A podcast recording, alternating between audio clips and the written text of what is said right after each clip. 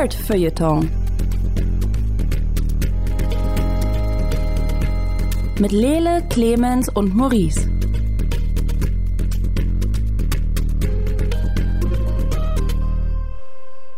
Hallo, herzlich willkommen hier beim Nerd Feuilleton Podcast, der Podcast für Nerdkultur und Netzkultur.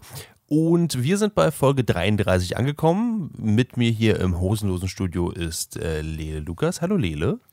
Hallo. Und Clemens Zabel. Freut mich immer, wenn ich die Pfeilnummer richtig benannt habe. Ne? Ich war also 32, 33, es ist 33. Ich habe alles richtig gemacht. Ich werde den Rest des Podcasts die Schnauze halten. Besser wird's nicht. Sehr gut. Mein Name ist Maurice Mathieu. Wir haben ein buntes Potpourri an Themen mitgebracht. Unter anderem reden wir zum Beispiel von der kleinen ja, dem, dem kleinen Grangel, Graffel kann man sagen, zwischen Sony und Marvel Studios. Wer ist jetzt eigentlich der Böse und wer bekommt Custody von, äh, über Tom Holland, wenn sie sich jetzt trennen? Ähm, außerdem reden wir über Once Upon a Time in Hollywood, der neue Tarantino-Film. Ähm, wir kündigen Spoiler rechtzeitig natürlich an. Und bevor wir aber direkt einsteigen darin, äh, der Lele hat noch ein Thema mitgebracht. Ja, wir alle können uns an diesen einen Film erinnern, wo Keanu Reeves seinen Rücken so weit beugt, dass er mit dem Kopf fast wieder auf dem Boden ist und dabei Kugeln ausweicht. Bill and Ted's ähm, verrückte Reise durch die Zeit, natürlich. Du hast es erfasst. Ähm, es ist der zweite Teil davon, nämlich der, wo Mr. Smith, Smith auch noch mitmacht. Herr Schmidt. The Matrix. Mhm. Ähm, ein Film, der ja äh, sehr großen Einfluss hat auf alles andere, sei es nur, dass er gezeigt hat, hey, Zeitlupe und Kugeln, das funktioniert gut miteinander. Zumindest in der populären Wahrnehmung. Das haben bestimmt vorher schon andere gemacht. Aber ähm, da war das dann doch sehr groß. Und jetzt gibt es, wird es geben, sagen wir es so, einen vierten Film in der Welt von der Matrix. Es ist ja irgendwie generell, mhm. so habe ich das Gefühl, dass eigentlich nur der erste zählt und die nächsten beiden sind so, ja, ähm, sie existieren. halt. Aber das ist jetzt nichts, was uns irgendwie wirklich beeinflusst. Auf jeden Fall, Keanu Reeves ist wieder mit dabei, Lana Wachowski, also eine von den beiden Wachowski-Geschwistern, und Carrie Ann Moss, die, glaube ich, genau, ähm, Trinity gespielt hat, ja. ist mit dabei. Es ist noch nicht klar, wer Morpheus spielt oder so. Generell ist ziemlich viel nicht bekannt, aber es schadet ja nicht, früh genug Bescheid zu sagen, dass da übrigens was kommt. Ähm, was übrigens auch ganz spannend ist, dass Matrix sein 20. Jubiläum hat dieses Jahr. Ähm, was auch schon mal nicht schlecht ist. Ja, ähm, und Keanu sieht immer noch there. genauso aus wie, wie im ersten Teil. Hm. Na, die Haare sind ein bisschen anders, aber sonst ziemlich genauso, ja. Ähm, genau, was denkt ihr davon? Es ist ja ein, ein weiterer Teil in der Reihe. Hey, hier ist eine Serie, die lange tot war, aber in die wir uns gerne erinnern. Let's do another one. Ähm, ich, ich bin, also ich bin total, total überrascht, dass sie, dass sie das nicht direkt rebooten. Damit habe ich so ein bisschen gerechnet, dass wir irgendwann einfach äh, Matrix, ich würde sagen Reloaded machen, aber das gibt es ja schon, scheiße. Also halt, also einen kompletten Reboot davon Reborn. machen und uns dann von, von den Wachowskis und, und von ähm, äh, Keanu Reeves und so einfach komplett verabschieden müssen. Aber offenbar machen sie jetzt Matrix 4. Und wenn ich einem Reddit Kommentar folgen kann, werden sie es bestimmt so schreiben, dass das A in Matrix eine 4 ist. Wie bei Na, Fan logisch. Das wäre doch eine verpasste Chance. Es wird außerdem ein Prequel. Das habe ich auch überlegt. Es passt ja auch, weil ich, ich meine, Keanu Reeves sieht immer noch jung aus. Das kriegen sie auf jeden Fall hin. Ja, ich weiß nicht, also ich, ich finde es spannend mit dem Prequel und dass dann Keanu Reeves auch mitmacht, weil irgendwie gehen die Filme ja damit los, dass Keanu Reeves erstmal entdeckt, was überhaupt los ist. Also. Naja, das ist jetzt ein Hackeralltag, so 90 Minuten lang. Also, er läuft, du meinst, er läuft 90 Minuten lang einem, einem verpixelten weißen Hasen hinterher? Ja. Und wir kriegen halt die ganze Sehr Zeit gut. irgendwelche äh, Anfang 2000er Referenzen rein. Wir sehen, wie ah, er sich bei AOL so einloggt. Ja. Wir sehen, wie er sein Neopad streichelt oder ins Habbo-Hotel geht. Es ist so ein, es ist so ein, so ein Spider-Verse-Ding, wo es immer in verschiedenen Stilen ist. Und es gibt auch so eine verpixelte Version, so videospielmäßig, wie er so von links nach rechts läuft auf dem Bildschirm und einem weißen Hasen hinterher rennt. Ja. In so einem Jump and Run. Ja. Damals und alles mit der Stimme von John Wick, äh, Keanu Reeves. Aber wisst ihr, was wir schon wieder machen? Wir entwickeln schon wieder die Filme für Hollywood. Das, äh, wir müssen damit aufhören. Ich, ich sehe diesen Executive äh, Table, wo die alle sitzen und jede Woche, alle zwei Wochen unseren Podcast hören. Let's see what Ah, the ja. nerds cooked up again. Yeah, let's, let's do it exactly like that. Ja, das kann ich auch sehen. Steven, bist du auch mit dabei? Alles Ja. klar, los geht's. Hören wir uns den Nerdfilter Podcast an. Was, Where's was the cocaine? ist,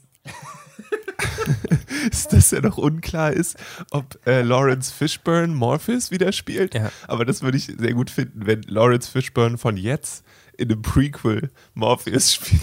Ja, Ohne digitale äh, Aufarbeitung, bitte. ich, ich möchte aber, dass er die Frisur hat, die er früher hatte, diesen Mini-Pli. Also in den 90ern hat er ja tatsächlich Haare? sowas gehabt. Er hatte doch gar keine Haare in den, in den Matrix-Filmen. Ja, deswegen ist ja ein Prequel. So wie wir es uns jetzt hinrechtlegen. Also, wir wissen ja eigentlich noch nichts. Mich wundert eben, dass das äh, nicht beide Wirtschaftsgeschwister dran arbeiten. Mich wundert, dass sie das jetzt. äh, Ich hätte, glaube ich, eine andere Art gefunden, das zu präsentieren, als in einem, ich glaube, einem Deadline-Artikel oder so kam das raus. Und wir haben das im Vorgespräch schon mal gesagt, ich muss es einfach nochmal wiederholen. In diesem Artikel haben sie Morpheus falsch geschrieben und Morbius reingeschrieben.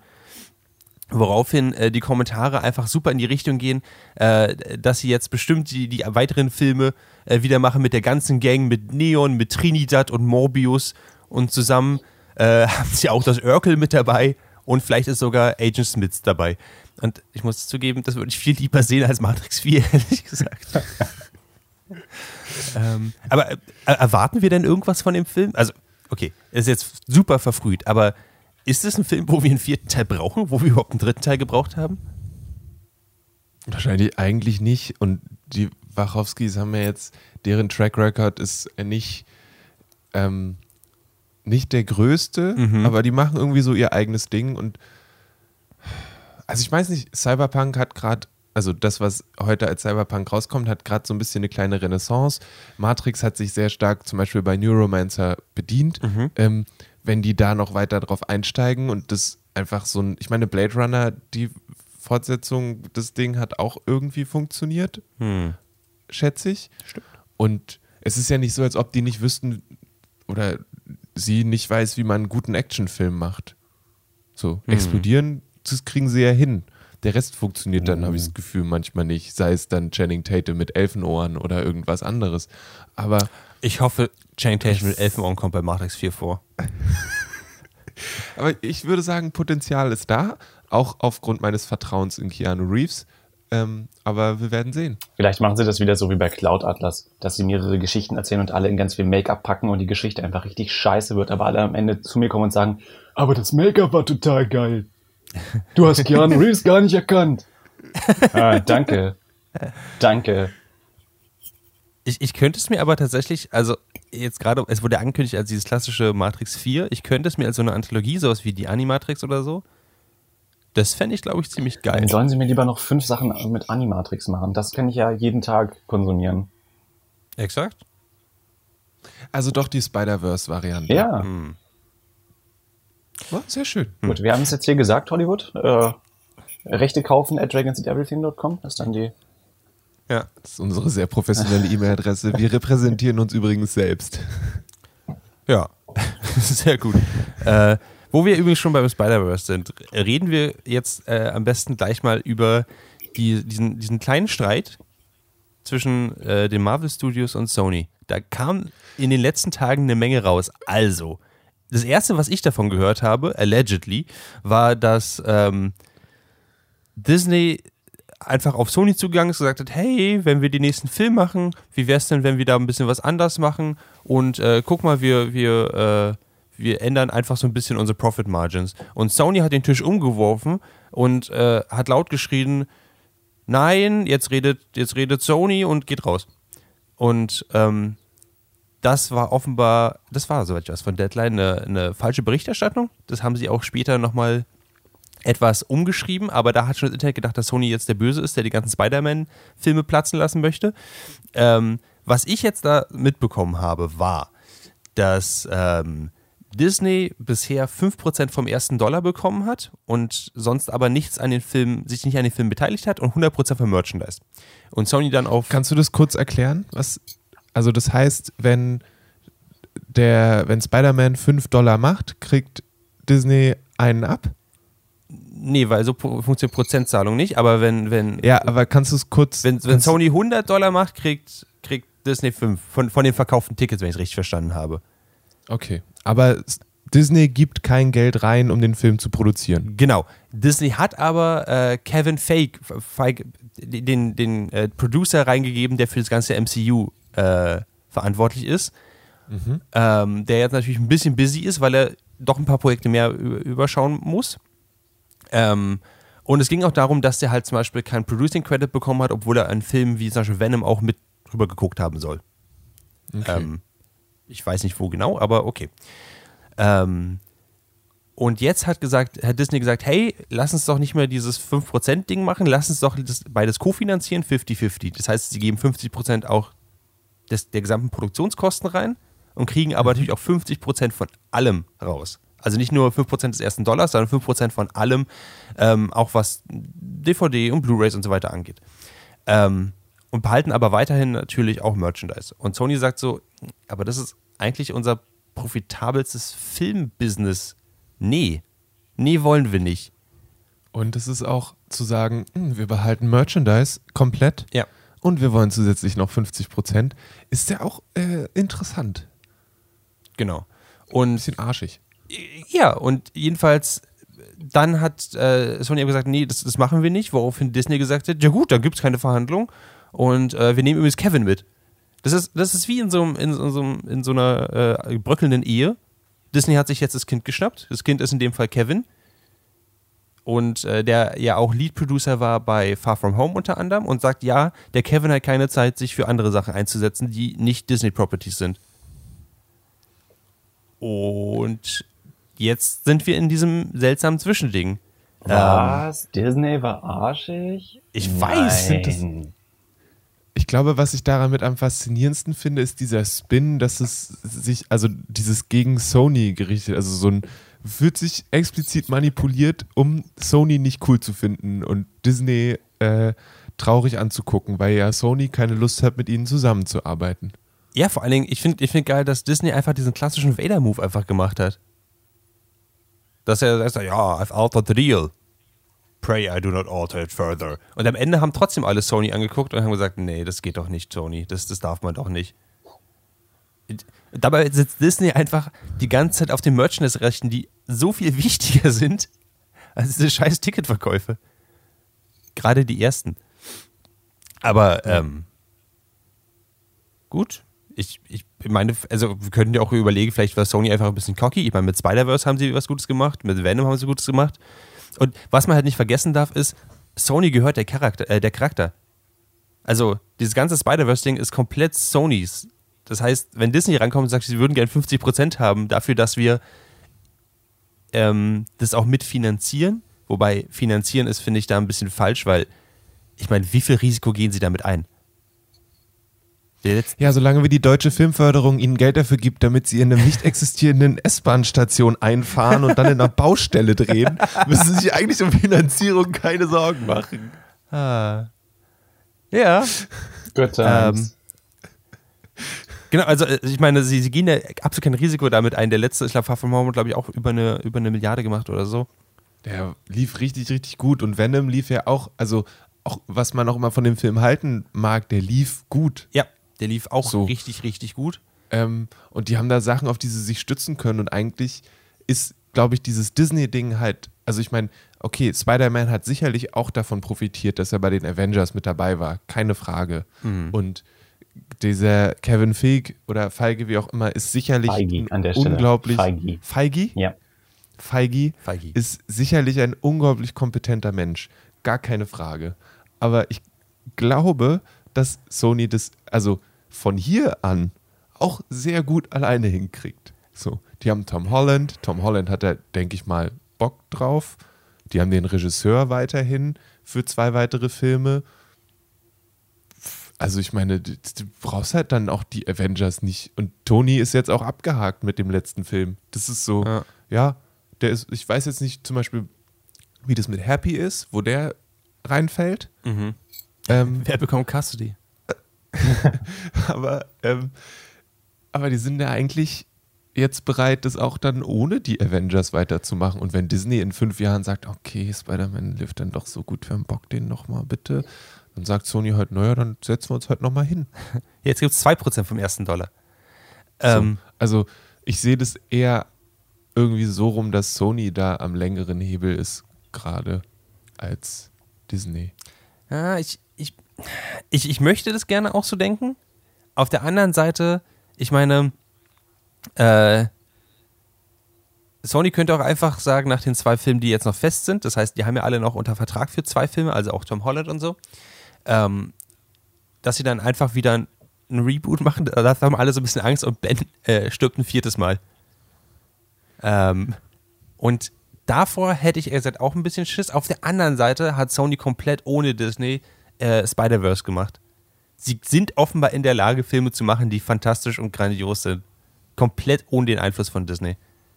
Ja, und darauf würde ich mich, also würde ich dann auch vertrauen, weil jetzt, ich habe jetzt das Gefühl, dass sie so ein bisschen den Dreh raus haben, zumindest für diesen, für diesen Zeitpunkt. Mhm. Und ich denke, dass sie das auch, äh, klopfen wir ganz doll auf Holz, denke, dass sie das auch weiterhin hinkriegen.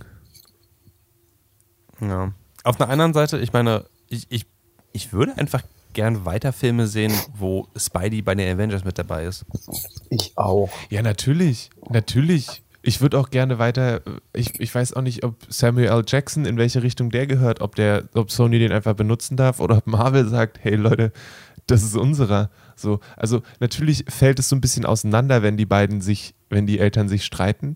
Ähm, aber ich weiß nicht, ich finde einfach, also mein Toleranzlevel in Richtung Disney ist da einfach sehr gering und ähm, deswegen also, weiß nicht. Solange wir nicht irgendwelche billigen Knock-Off-Versionen in Sony-Filmen dann kriegen. Guck mal hier, das ist Rick Curie.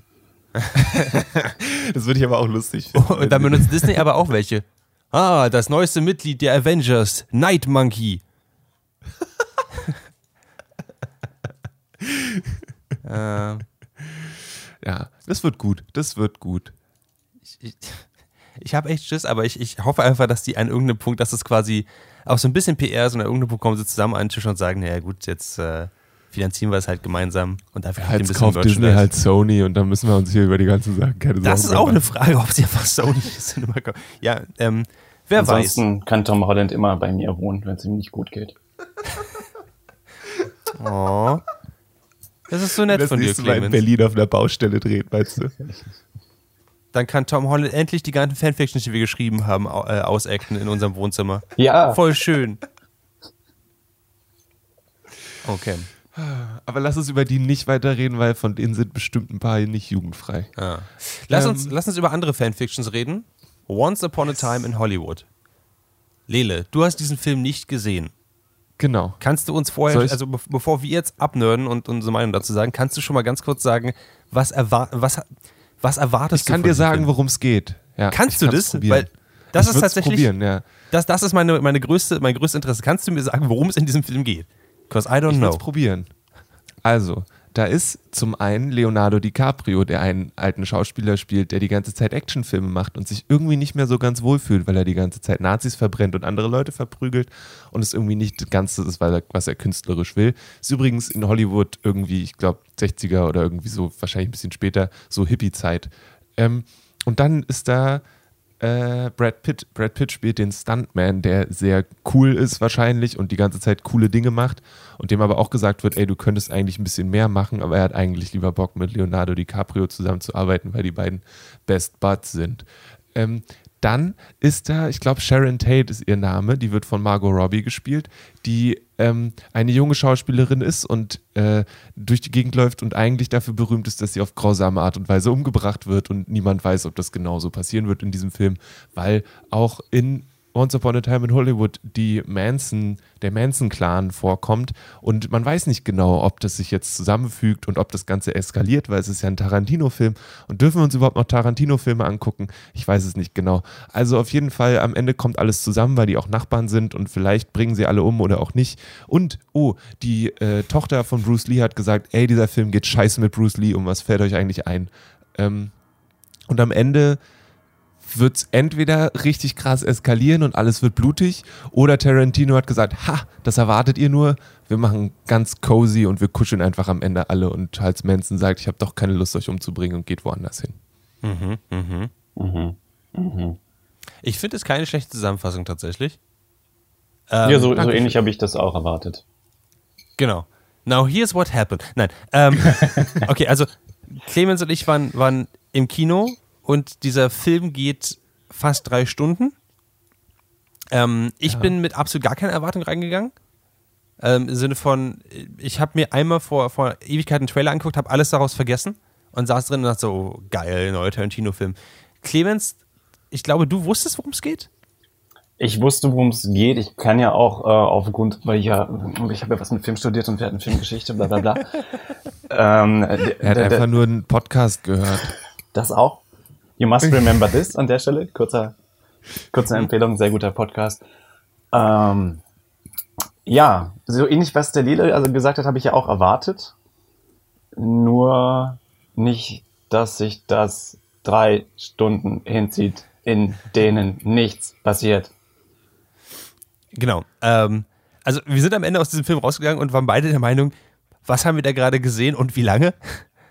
ähm, also, der, also wie es ist, ist es Tarantino, der in der Filmgeschichte badet und dabei nicht wirklich was Neues macht? Es ist schlimmer, er macht gar nichts. Im Sinne von, es gibt einzelne gute Szenen. Das ist jetzt unsere spoilerfreie Review. Also ich würde sagen, es gibt einzelne gute Szenen, aber es gibt keine wirkliche Handlung in, diesem, in dieser Art, wo ich sagen mhm. würde, okay, in diese Richtung geht es weiter. Es ist, wie du sagst, äh, ja, hau aus, Clemens. Also ich würde das ganz kurz, man sagt eigentlich, du hast eine Geschichte, wenn du sagst, und dann deshalb diesbezüglich auf der anderen Seite, wenn du diese Worte benutzen kannst. Mhm. In dieser Geschichte des Films hast du und dann, und dann, und dann, und dann, und dann, fünf Monate später, und dann Ende. Ja. Das ist der Spannungsbogen, der nicht vorhandene dreistündige Spannungsbogen. Also wie, wie, du, wie du gesagt hast, Lele, man erwartet eigentlich, dass es sich größtenteils um ähm, äh, DiCaprio dreht, der halt als Schauspieler irgendwas anders machen möchte. Und das, also ich habe so ein bisschen so ein, fast so eine halbe äh, Heldensaga erwartet um ihn oder um Brad Pitt herum, wie sie sich entwickeln. Aber ja. niemand entwickelt sich in diesem Film. Niemand. Man sieht nur People doing stuff. Aber niemand wächst, wird größer, ändert irgendwas und am oh. Ende, also wie gesagt, wir sind der spoilerfreien Review. Am Ende ist es so, wie du sagst, äh, es hat was mit diesen Manson-Sachen zu tun, aber niemand weiß, in welche Richtung es geht. Außer mir. Da ich habe damit so gerechnet, dass das so. Ich habe ich es genau okay, okay, so. Okay. Aber wir, ah. wir, kommen gleich in den Spoiler-Teil und dann können ja. wir darüber auch reden. Ähm, genau. Und so musst du dir jetzt vorstellen, dass drei Stunden vor sich hin plätschern. Wir haben einzelne coole Szenen, einzelne coole Szenen mit Tarantino-artigen Dialogen, was auch, was auch Aber auch ist. nur Tarantino-artige Dialoge. Ich finde, ich, ich könnte nichts zitieren. Es, es plätscherte dann doch immer alles so ein bisschen vor sich hin. Und wenn du kein Interesse daran hast, Brad Pitt drei Stunden Auto fahren zu sehen, dann ist es das vielleicht auch nicht der Film für dich, ne? Wie? Du hast ja keine Lust drauf? Nee. Das ist doch, das ist doch, also gibt's so selten. In, den, in der ersten halben Stunde sehen wir fünf Minuten, also wirklich ungeschnitten fünf Minuten, wie Brad Pitt Auto fährt. Und ich dachte, wir sehen die Credits. Und es wahnsinnig. Wir sehen Nutzt er das wenigstens, um die, um die Opening Credits zu machen? Oder also hat er die wenigstens gut untergebracht? Nein. Oh. Ähm, oh. Und, und das Ding ist halt, es ist, es ist auf der einen Seite wirklich cool, die Autofahrt zu sehen, weil generell die, die Kulisse und alles so, die Straßen, durch die er fährt, die, die Autos, die er benutzt und so weiter, das ist ziemlich geil. Das ist halt auf einer. Aber du hast es mhm. nach fünf Minuten ja verstanden. Klar. Du hast dann alles gesehen und du weißt, 60er. Aber er ist so, no, look, 60s again. Und er, er die, stößt die Kamera auf alles, was er irgendwie 60er Jahre mäßig hergerichtet hat und denkst du, ja, das ist Set-Dressing, Quentin. Das macht jeder gute Film. Komm mal runter. Okay, Clemens ist sehr wütend. es ist ungefähr so, wie dass, dass du halt Clemens. weißt, dass sie bei La La Land diese äh, ganz alten 20er Jahre äh, Lampen genommen haben. Ja. Für, für Set. Das ist so ein, so ein. Das ist nett zu wissen, aber deswegen zoomt man nicht auf die Lampen rein und geht dreimal rum und zeigt sie noch achtmal. Auch in Sachen, also, und, und ich habe das Gefühl, das macht dieser Film. Das macht ja sehr gut, muss ich sagen, weil die, auch die Kostüme sind total geil und das, ähm, man verfolgt auch eine Menge halt vom, vom Filmemachen. Man sieht DiCaprio zum Beispiel dann eben in verschiedenen anderen Filmen, in denen er mitgespielt haben soll, ähm, in seiner Rolle. Und das ist, also ich fand das sehr, sehr witzig. Ich als. Äh, als, als Okay. Rick Dalton, also gerade als äh, Rick Dalton Nazi, also als, als Nazi-Hunter gespielt hat, oder man sieht ihn auch, ich, ich weiß, ich bin jetzt, ich bin nicht sehr gebildet, so wie du, Clemens, in diesem, in diesem Film, aber man sieht ihn wie in so einem alten Kabel 1-Film, wo die Farben so ein bisschen überdreht sind und alles ist ein bisschen körnig und so, und er steht in so einem Nazi-Camp und er sagt, ah, mein Opa hätte sowas gesehen. Ähm, auch in diesem Format, also 4 zu 3 und so. Und das fand ich, das fand ich sehr, sehr witzig. Und es hat auch wirklich viel Spaß gemacht. Aber das trägt halt leider keine Story mit. Also, das klingt für mich, als ob Tarantino das T-Shirt, was eh alle wissen, dass er es trägt, wo drauf steht, ich bin ein Filmnerd, ausgezogen hätte, an eine Fahne gehängt und dann drei Stunden lang damit oberkörperfrei mit dieser Fahne durch die Gegend gerannt ist und ähm, gehofft hat, dass das reicht. Und nebenbei hat er sich noch Ich liebe die 60er auf die Brust tätowiert. Und ist äh, das noch schreiend durch die Straßen gelaufen. Denn meine Güte liebt dieser Mensch die 60er. Und ich Füße. würde gerne, ich würde gerne für, für die, wenn wir anfangen mit den Spoilern, würde ich gerne einfach so einen Timer machen und so für 60 Sekunden Clemens einfach mal ähm, die Leine abnehmen und einfach mal äh, sagen lassen, was er jetzt eigentlich wirklich von diesem Film hält.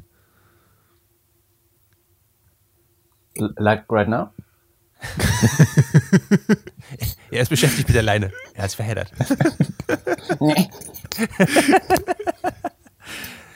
Ich würde dann nämlich, also dann könnten wir jetzt sagen, ab jetzt gibt es Spoiler für Once Upon a Time in Hollywood von Quentin Tarantino, äh, der aktuell in den Kinos ist. Also Vorsicht, nöt, nöt, nöt, nöt. Spoilerhorn. Genau. Und äh, jetzt ähm, so Trommeln so und dann Vorhang auf, Bühne frei. Clemens, Hm? Wie fandest du jetzt eigentlich Once Upon a Time? Ah, das hat mich mein Significant Other auch gefragt am nächsten Morgen, weil ich ja doch so gegen zwei Uhr nach Hause kam. Äh, und sie meinte, wie war der Film? Und ich habe kurz überlegt, wie ich das beschreibe. Und ich meinte, ich fand den richtig dumme Rotze. Und das hat für Verwirrung gesorgt, weil das eigentlich nicht die Wortwahl ist, die ich treffe. Auch nicht bezüglich Film. Ich versuche mich da immer differenzierter auszudrücken. Aber du hast halt, erstmal hast du keine Handlung. Und dann würde ich fast so weit gehen zu sagen, du hast gar keine richtigen Charaktere. Weil, wie Maurice schon meinte, es gibt gar kein Character Development. Und beide dümpeln so vor sich hin. Auch was du meintest, dass Brad Pitt irgendwie Angebote kriegt, ein anderer Stuntman zu sein, das ist nicht so. Seine Karriere ist im Arsch. Und es ist ihm egal. Also er versucht das einmal, dann gibt's ein, ein Flashback, wie er äh, Bruce Lee verprügelt hat. Und äh, deshalb hat er keine Jobs mehr. deshalb macht er bei Leonardo DiCaprio die Hausarbeiten und ist ein Chauffeur. Und aber das war's dann. Mehr macht er den ganzen Tag nicht. Er hat einen Hund. Das ist sein einziges. Der Hund ist übrigens der beste Darsteller im ganzen Film. Brandy. Hm, Brandy. So gut. Hat den, ähm, den Golden Dog bei den Filmfestspielen von Cannes gewonnen, als bester tierischer Darsteller in einem Film 2019. Äh, Leonardo. DiCaprio ist auch so total, der hat überhaupt keine Motivation, finde ich. Der, der läuft so durch die Gegend und ist so ein, klar, er soll ein Schauspieler sein, er soll ein bisschen abgefragt sein. Es gibt dann eine große Szene, wo er so einen Meltdown in seinem Wohnwagen hat. Das ist so die einzige Charakterszene. Sonst sehen wir halt, dass er die ganze Zeit an Sets von Filmen rumhängt, von denen wir dann die Dreharbeiten sehen, aber wir sehen ja nie den ganzen Film. Und du fragst dich, aber warum? Es hat storymäßig nichts mehr zu tun damit. Es wird nie wieder aufgegriffen. Es ist quasi, also, wenn er kein Schauspieler wäre, hättest du halt einem Maurer zugeguckt, wer zur Arbeit geht. So, und wer eine Mauer baut und wer nach Hause geht. Und, und weil die Mauer nicht wieder auftaucht, ist es halt total irrelevant. So viele Dinge sind total irrelevant. Wir sehen ganz, ganz oft ist auch gelogen, hin und wieder Sharon Tate, was sie so macht in Hollywood den ganzen Tag. Einfach nur, damit so dieser Spannungsbogen aufgebaut, wisst ihr hier, Sharon Tate wird wahrscheinlich am Ende umgebracht oder auch nicht, hu, hu, hu. Aber sie kommt halt viel zu wenig vor, als dass sie als Charakter für uns interessant ist. Und dann, Spoiler, passiert ja am Ende auch nicht. Das heißt, die 20, 30 Minuten, die wir sie gesehen haben, sind völlig umsonst. Es sei denn natürlich, du kennst die Geschichte, was auch ein, ein riesiger Berg an Vorwissen ist, den Tarantino da beim Zuschauer voraussetzt. Denn nicht jeder ist so Nerd und äh, hat diese ganze Hollywood Hills Geschichte immer so vor Augen, wie die Manson Family da die Leute umgebracht hat. Das ist, er versucht das Gleiche, was er bei Inglourious Bastards gemacht hat, nochmal zu machen. Nur ist halt dieser Sharon Tate Mord nicht so nicht so präsent in unseren Köpfen wie der Zweite Weltkrieg. Und ich würde argumentieren, auch nicht ganz so relevant. Hm. Und dann kommt es dazu, dass er das ja dramaturgisch bei Inglourious Bastards schon gemacht hat. Und besser gemacht hat. Er erzählt uns also den gleichen Witz nochmal, viel, viel länger, mit einer billigeren Pointe und ist dann so, ha?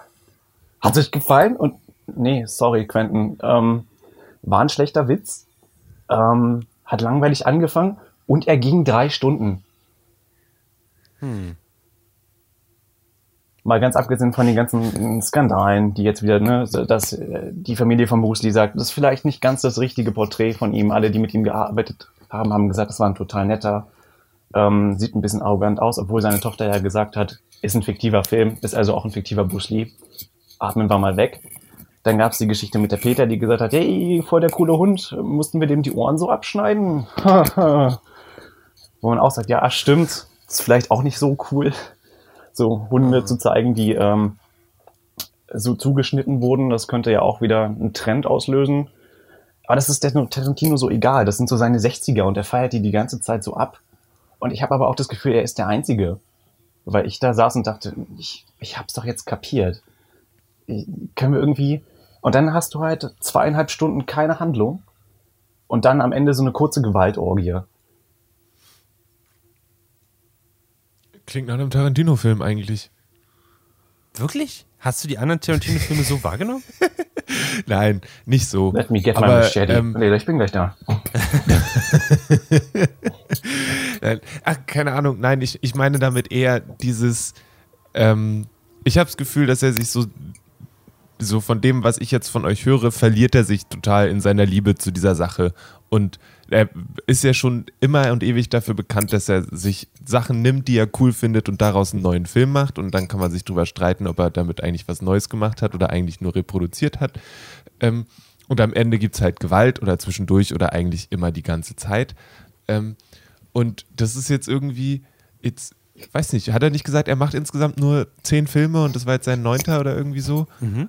Clemens? Ja, ja, weil er nicht zählen kann. Was war die richtige? Eigentlich ist er schon genau. bei zehn, aber ähm, das heißt, vielleicht ist es ja auch bald vorbei und ganz ehrlich, andere Regisseure haben auch irgendwann irgendwie so junge Leute in ihren Filmen oder neue Leute in ihren Filmen.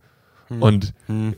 jetzt nochmal so einen alten Brad Pitt zu sehen und so einen auch alten Leonardo DiCaprio, wie sie so tun, als ob die 60er die richtig geiler Scheiß gewesen wären ist echt, nö, muss ist einfach irgendwie dann so in so eine gewisse Irrelevanz abgerutscht, finde ich. Oh, aber wenn ihr das jetzt so erzählt, dann macht es nicht wirklich das Ganze schmackhafter. Aber ich habe nicht das Gefühl, dass sie zeigen wollten, dass die 60er richtig aller Scheiß waren.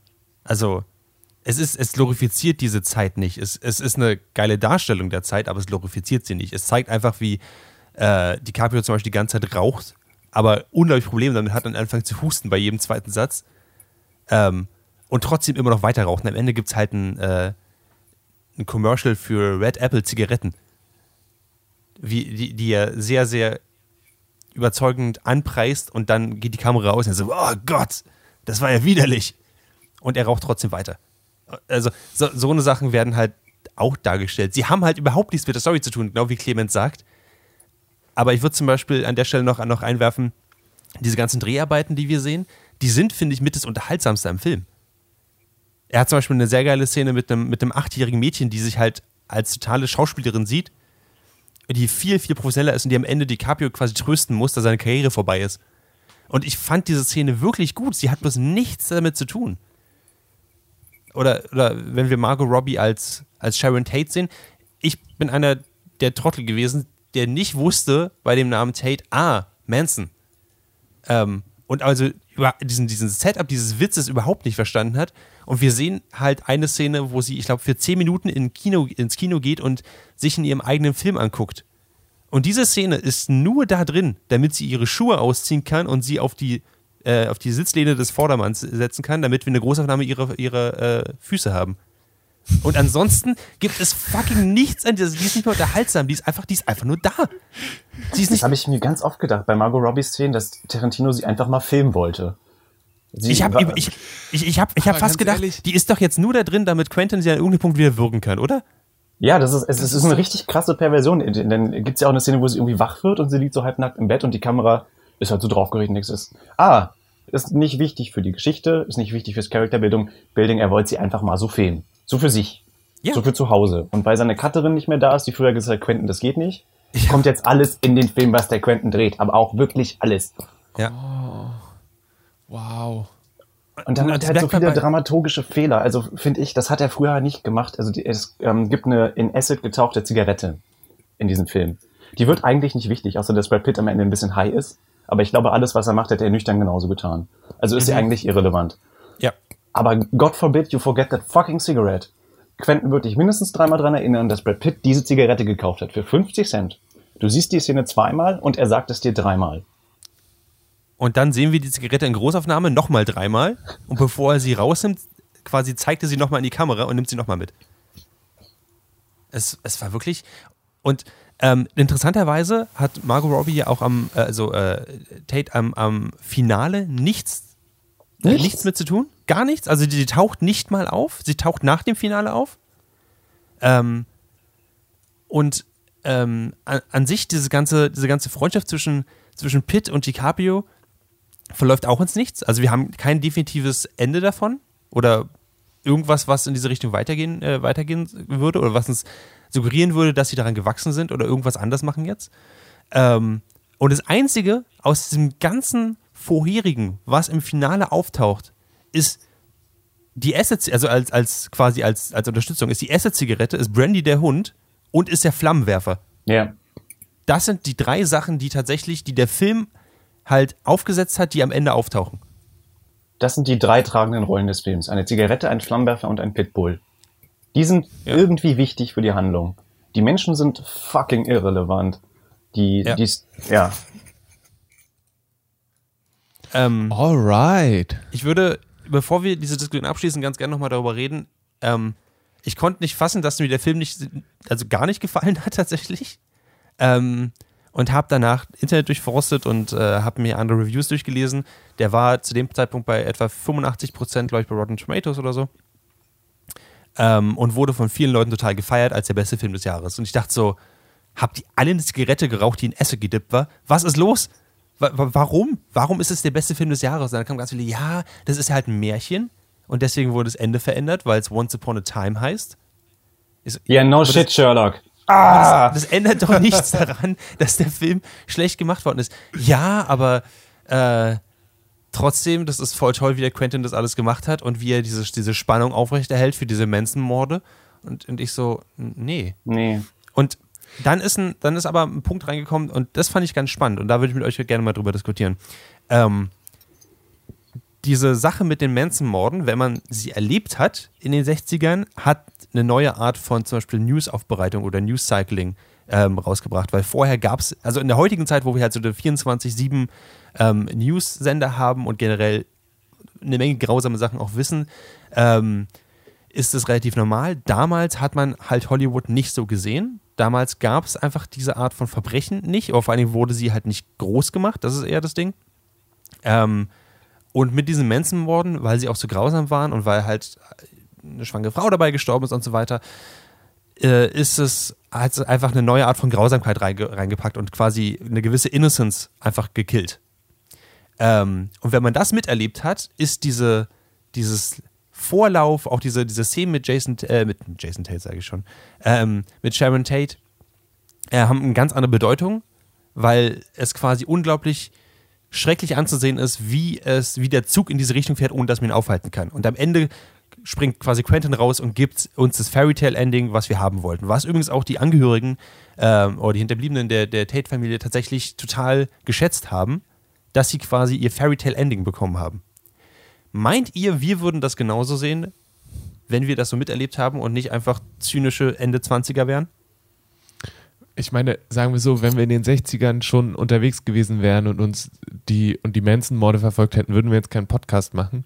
Ich glaube, hm. dass es vielleicht nochmal sowas ist, von wegen, dass das für Amerikaner nochmal was Eigenes ist, mhm. für US-Amerikaner, weil dieses Hollywood-Ding und auch dieses Manson-Ding halt viel mehr vielleicht für die ist unter Umständen, wenn sie diesen Filmding mehr drinstecken, als für uns, die wir irgendwie von denen uns dreien einer diesen Podcast gehört hat, wo die Manson-Story erzählt wird und die anderen haben irgendwie schon mal was von Charles Manson gehört, weil er sich irgendwie ein Hakenkreuz in die Stirn geritzt hat, aber so wirklich viel mehr wissen wir auch nicht.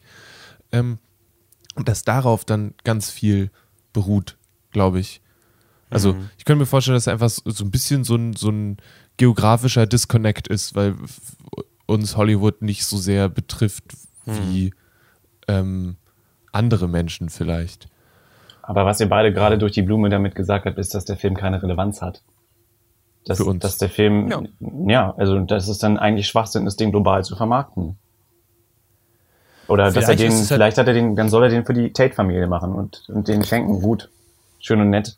Aber äh, nee. Aber ich weiß, was ich damit eigentlich sagen wollte, ist, also einerseits, niemand hat, hat dich ja gezwungen, diesen Film zu sehen. Auf der anderen Seite würde ich sagen, vielleicht sind wir einfach nicht das Zielpublikum. Aber auf der gleichen Seite würde ich dann sagen, Quentin, dann hast du einfach mal Scheiße gebaut, weil dann das ist niemand ich, das ja. Zielpublikum, außer, ja. ja. Genau, ich, ich wollte bloß sagen, das setzt, finde ich, auch nochmal unsere Kritik darüber noch ein bisschen in, äh, in ein anderes Bild. Ach, und ich hatte schon das Gefühl, dass er sich ja auch ein bisschen darin gefällt, der fiktive Retter von Sharon Tate zu sein. So, weil er hat ja schon einen harten Fetisch für blonde Frauen, die irgendwie, weißt du? Also ja. das muss, er muss ja immer irgendwie so, da, ob das jetzt hier, wie heißt sie, Bridget von Hammersmark war oder die, die, die Braut, das waren ja immer irgendwie seine, seine Ikone. Der hat ja auch, wie heißt sie, äh, Rose McGowan in, in Death Proof blond gemacht, damit er sie dann möglichst brutal umbringen kann und dass das für ihn irgendwie so ein, so ein Ding ist, dass er auch nochmal filmisch bedienen muss. Und ich hatte einfach das Gefühl, dass da ganz viele Kräfte gefehlt haben, die gegengewirkt haben. Und dass das mhm. vielleicht immer so ein Tarantino-Ding war, aber da einfach mal wirklich äh, Faktoren weggefallen sind, die gesagt haben, das kannst du so nicht machen. Und ähm, dass er vielleicht ja immer schon solche Filme gemacht hätte, wäre das nicht eine Collaborative Art gewesen. Das ist für mich so das Ding, was ich mir jetzt immer wieder Revue passieren lasse. Vielleicht ist er gar nicht dieses krasse Wunderkind, vielleicht hatte er einfach Glück, dass er in eine gute Infrastruktur des Filmemachens reingerutscht ist. Mhm. Und eine gute ähm, äh, kreative Entourage hatte, von der ja jetzt einige, ja, genau. Dass vielleicht Reservoir Dogs ein cooler Film war, dann kam Pulp Fiction und danach ähm, hatte er halt genug Leute beisammen, die immer gesagt haben, ja, aber vielleicht so oder vielleicht so. Und da sind ja viele weg von, muss man ja sagen. Auf jeden Fall. Das ist es halt, ne? Du hattest halt entweder keine Ahnung von der Geschichte oder du wusstest von Anfang an, dass er was drehen wird. Denn der Titel heißt Once Upon a Time in Hollywood und das heißt, es ist ein Märchen und das heißt, es wird nicht so ausgehen wie wirklich. Das heißt, der Titel spoilert schon, was passiert. So ging's mhm. mir. Mhm. Und damit hast du das bisschen, was an Spannung eventuell da gewesen wäre. Ich hätte gedacht, er dreht das anders. Ich hätte gedacht, die lernen Sharon Tate irgendwie vorher kennen, werden Freunde und sind dann halt zwei Badasses. Vielleicht ist Bruce Lee noch dabei und dann wird die Manson-Familie so kalt gemacht weil die halt zufällig im Haus sind dann. Weil die Geschichte anders läuft und ein Märchen ist.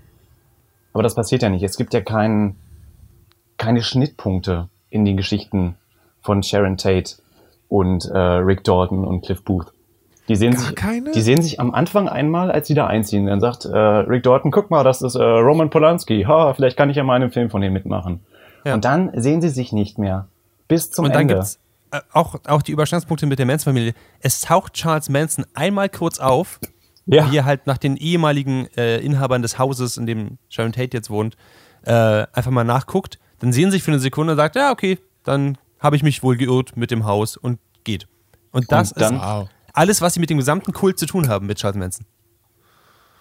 Ich dachte, also ich, wie gesagt, ich basiere alles, was ich habe, nur auf dem Trailer und auf dem Trailer ist ja irgendwie Brad Pitt auf diesem Gelände unterwegs, was so sehr nach diesem, nach der Manson Family aussah. Nein, nein, ja, da ist er ja auch. aber nicht, nicht mehr Sharon Tate oder so. Und das, dass er da ist, ist auch völlig irrelevant für die Geschichte.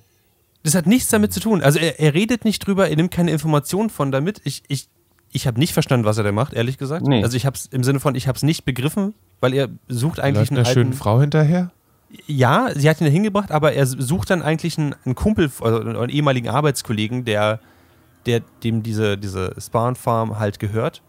Und er findet ihn und der Typ sagt, es geht ihm nicht gut. Und Brad Pitt kommt raus und sagt, nichts ist in Ordnung und fährt weg. Also, und dann darf man immer fünf Minuten beim Autofahren zugucken. Ja, zwischendurch hat man, wurde ihm, eine, wurde jemand noch eine reingehauen, aber sonst ist nichts passiert. Nice. Ja, jetzt, also. Nein, nein, Lele, Lele, ganz kurz, kurz. Eine wichtige Information noch. Ja. Brad Pitt hat vielleicht oder auch nicht seine Frau umgebracht. Du wirst es nie erfahren. Genau. War sie auch blond? Hat man ihre Füße gesehen? Du wirst es nie erfahren. Ist das Das wichtig ist für die Geschichte? Ding, was du der wirst Film es nie mir nicht erfahren. sagt oder was ihr mir nicht verraten Niemand wollt? jemals dir. Du musst damit leben. Eventuell. Clemens ist ja sauer auf dich, so. äh, ja, genau. Brad, Brad Pitt als, der- als der große, der große Draufgänger, als eigentlich der, der totale Actionheld, hat außerdem möglicherweise seine Frau umgebracht. Das ist eine wichtige Information. Ich, ich, also der Film sagt uns das zumindest. Es klingt für mich sehr danach, als ob, so wie Clemens gesagt hat, Tarantino irgendwie vorher Leute hatte, die gesagt haben, ey, yo, nicht so doll. Denk, denk auch daran, also du magst vielleicht einen Rachefilm machen, in dem eine Frau Leute umbringt. Das heißt nicht, dass du ständig Frauen mit Füßen treten darfst. Das sind Oder zwei Füße verschiedene zeigen. Dinge. Oder ihre Füße zeigen, genau. Und jetzt hat er sich gesagt, ja, wenn der andere jetzt bald im Knast ist, kann ich jetzt richtig loslegen, wa? Kümmern die sich eher um den als um mich. Ich, ich, Und, möchte, ich äh, möchte dabei übrigens noch eine Szene äh, in Vordergrund drücken. Und zwar, wir haben natürlich, weil niemand Trenton aufhält, zwei Fußszenen drin. Und die zweite Fußszene ist von einem sind Brad Charakter. Pitts Füße. Hä? Hä? Nee, nee, nee, äh, von, von einem, äh, von einem äh, selbsternannten Hippie-Mädchen, was äh, Brad Pitt auf diese Spawn, äh, Spawn Farm Und sie äh, heißt, und sie heißt Okay, hau raus. Ich habe mir ihren Namen nicht gemerkt, ehrlich gesagt. Pussycat. Oh sie ja. heißt fucking Pussycat. Natürlich. Okay, also sie heißt, der heißt Pussycat, stimmt, deswegen habe ich ihren Namen nicht gemerkt. Ähm, und Pussycat äh, zeigt ihre nackten Füße auf dem Armaturenbrett von dem Auto von DiCaprio, was Brad Pitt gerade fährt. Ähm, kurz bevor sie ähm, Brad Pitt einen Blowjob anbietet und Brad Pitt sagt, äh, sag mal, wie alt bist du eigentlich? Hast du irgendeine Form, dich auszuweisen und zu sagen, dass du 18 bist? Nee. Na gut, dann nicht, weil ich will nicht deswegen in den Knast gehen. Das heißt, er fetischiert erst ihre Füße, um dann zu sagen, oh, oh, krass darauf anzuspielen, dass sie minderjährig ist. Das fand ich sehr Ist- unangenehm. Ist Also, die Musik wenigstens gut? das ist die richtige Frage an dieser Stelle, Lehre. ist aber denn wenigstens die Musik gut? Aber das ist der Nee. Zeit geschuldet. Es ist ja keine Auswahl. Er hat einfach nur die Musik aus der Zeit genommen. Finde ich. Also da ist, ist nichts äh, kuratiert. Und dann hat er diese eine Szene, als DiCaprio aus Europa zurückkommt. Da spielt er von den Stones You're Out of Time. Und ich dachte mir so, oh Quentin, das ist deine Ode. Deine Ode an dich. Du hast das, du hast das verschlafen. Nee, weil dann gibt es nämlich sicherlich keinen einzigen, also dann fällt mir jetzt gerade kein Faktor an dem Film ein, der sagt, hey, vielleicht ist da noch was Gutes drin, weil man kann ja über die anderen Filme sagen, aber ich finde, die Musik hat immer ziemlich gut funktioniert in äh, Tarantino-Filmen, aber ähm, das klingt dann auch, also keine Ahnung, wir haben letzte Woche lief äh, Kill Bill im Fernsehen und haben wir uns den angeguckt und äh, da ist auch, die Musik ist ziemlich nice. Stimmt, bei Kill Bill fand ich auch ziemlich gut. Und wenn man dann einen Film macht in den 60ern in Hollywood, ist musikalisch ganz schön viel drin, glaube ich. Ich glaube, aus den 60ern ist nichts an Musik übrig geblieben, was irgendwie noch interessant wäre. Ich, ich kann mir nicht vorstellen, dass irgendwas gepasst hätte zu diesem Film. Gar nichts. Das hätte abgelenkt von dem, von den Driving Sounds von, von Brad Pitt. Das ist, ja, und die Musik kommt ja auch ausschließlich aus dem Radio in dem Film. Ne? Es gibt vielleicht Ja. zwei Szenen, wo Musik drunter liegt. Und der Rest ist halt, das hört Brad Pitt beim Autofahren. So, da hörst du mal ein bisschen Musik, aber auch im Hintergrund, während er gerade darüber lamentiert, warum er keinen Blowjob kriegen kann von dem Hippie-Mädchen, das er schon seit äh, 50 Minuten stalkt, jedes Mal, wenn sie in der Straßenecke steht. Ich fand diese Szene so unangenehm, Ja. aber sie hat zu nichts geführt. Nee, Und vor allem, ich fand sie auf einer Metaebene unangenehm, weil, Quentin, du kannst nicht sagen, dass sie minderjährig ist und dann ihre Füße zeigen. Das, jeder weiß, dass du einen Fetisch damit hast. Das geht nicht. Das ist, das ist super unangenehm. Ah. Okay, ich, ich reg mich darüber auf. Äh, das ist die größte emotionale. Reaktion, die dieser Film aus Zu mir rausgeholt Recht. hat. Ähm, genau. Also, Once Upon a Time Hollywood kriegt ein großes Nay mit sehr großes vier. Ausrufezeichen. Ich, ich, ich würde das, äh, hat, kriegt von mir folgende Wertung, folgendes Prädikat. Meine Mutter ist in der Mitte des Films rausgegangen. Was? Und ich glaube, krasser kann man es nicht ausdrücken. Alright. Also ich habe in dem Film dreimal auf die Uhr geguckt. Und das ist schon ein Armutszeugnis gerade für einen Tarantino-Film. Hm. Ich glaube, es, ich weiß, ich glaube, ich bin in meinem Leben aus drei Filmen rausgegangen. Ich war da auch kurz davor. Aber ich Hättest du dachte Pause ja, gegeben, wäre ich vielleicht mitgekommen. Ja. Ja. Und ich habe halt überlegt die ganze Zeit, wie er das rausreißen will. Aber je mehr Zeit vergeht, desto mehr merkst du, es passiert immer noch nichts. Und es passiert wieder noch nichts. Oh, DiCaprio fliegt nach Europa. Wie, was, warum? Und dann ist es fünf Monate später. Es ist ganz, ganz obstrus. Ja. Lele, haben wir dir jetzt Bock gemacht? Willst du den Film gucken? Nö. Gut.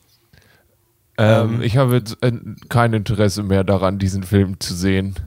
Vielleicht irgendwann, wenn er im Fernsehen läuft und dann wird er mit Werbung noch viel länger sein. Also von daher mache ich mir da keine großen Gedanken mehr drüber. Sehr gut. Aber vielleicht höre ich mir nochmal diesen wunderschönen Podcast an. Wie hieß der nochmal, Clemens? Uh, you must remember this. Genau, um ein bisschen mehr in die Geschichte Hollywoods einzutauchen. Ja, erstmal Hausaufgaben machen für einen guten Film. Richtig. Richtig. ähm, das war der Nordfeuilleton Podcast Nummer 33. Äh, wir bedanken uns fürs Zuhören und würden uns freuen, ähm, wenn ihr zum Beispiel auf iTunes uns bewertet mit fünf Sternen oder auch eine kleine Review da lässt. Äh, dann würde der äh, Clemens das nämlich auch mal mit einer sexy Stimme vorlesen und vielleicht mhm. sogar ohne Schuhe, dass ihr seine Füße hören könnt. Also wir haben für jeden was dabei. Ähm, ich ansonsten jetzt auch könnt ihr keine Schuhe, ne? Mhm. Just for you oh. people. Äh, ansonsten könnt ihr den Rest unserer Werke bewundern auf www.thedragonseateverything.com. Und wenn ihr Anmerkungen habt, vielleicht wollt ihr mit uns darüber diskutieren, dass es unglaublich wichtig war, dass Quentin Tarantino äh, die Füße einer Minijährigen zeigt, dann könnt ihr das sehr gerne machen. Äh, schreibt einfach an info at dragonseateverything.com und äh, ja, schreibt uns, diskutiert mit uns. Wir haben Bock drauf. Äh, genau, und schreibt uns auch, wenn ihr letzte Woche die Unterhaltung zu The Boys sehr interessant fand und da nochmal Feedback habt, dann schreibt uns dazu doch auch gerne. Vielleicht, falls ihr das Gefühl hattet, wir haben zu viel drüber geredet, ja, weil wir es einfach zu lange gemacht haben, dann ist das auch voll in Ordnung. Schreibt uns dazu, wir sind daran interessiert. Folgt uns auch auf äh, Twitter, da kriegt ihr immer als Erste mit, wenn wir eine neue Folge gepostet haben oder was besonders interessant daraus ist vielleicht. Wir sind at nerd-feuilleton und äh, ansonsten sind wir drei Hansels auch so auf Twitter. Lele? Ich bin Ed Kalle Blomquist. Clemens? Ich bin Ed Clemens Zabel. Und ich bin Ed Chucky Jackson. Ähm, wir hören uns hier aber in zwei Wochen auf jeden Fall wieder. Vielen Dank fürs Zuhören und bis dann. Bis bald. Macht's gut.